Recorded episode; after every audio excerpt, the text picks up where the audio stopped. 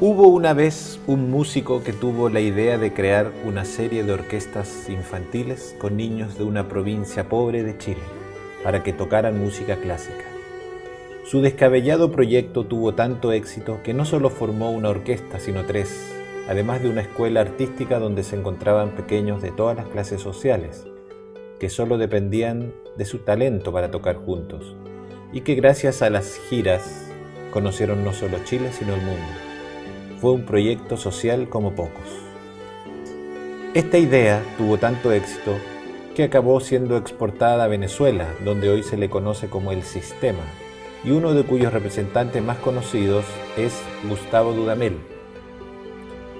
Hoy mismo existe en nuestro país la FOGI, la Fundación de Orquestas Juveniles e Infantiles de Chile, inspirada en este maestro chileno llamado Jorge Peñaén.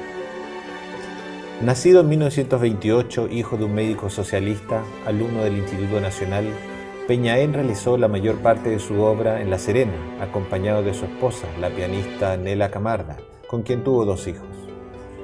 Su vida, que concluye trágicamente tras el golpe militar de 1973, cuando es víctima de la caravana de la muerte, es relatada en el libro Batuta Rebelde de la periodista Patricia Politzer.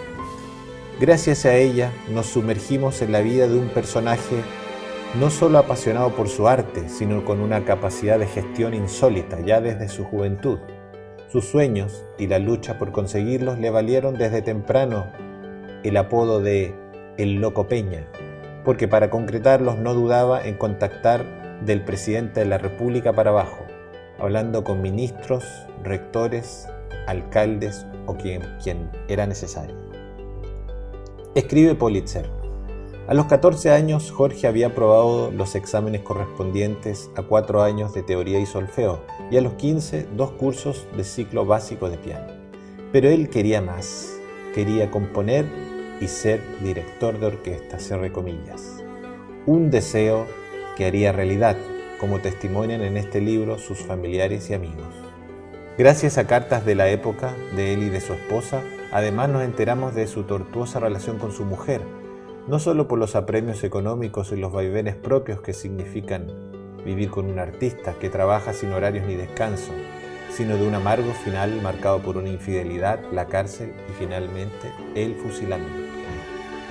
Por desgracia, hoy el maestro no tiene una tumba para visitarlo, aunque sí una estatua en la Plaza de Armas de La Serena fue cremado y sus cenizas lanzadas a un río del Valle Lente. Sin embargo, su obra sigue viva en los miles de niños de Chile y el mundo que tocan una flauta, un violín o un piano, que les abren nuevos horizontes. Como ocurre con tantos otros, quisieron matarlo, pero vive hasta hoy en el corazón de muchos más.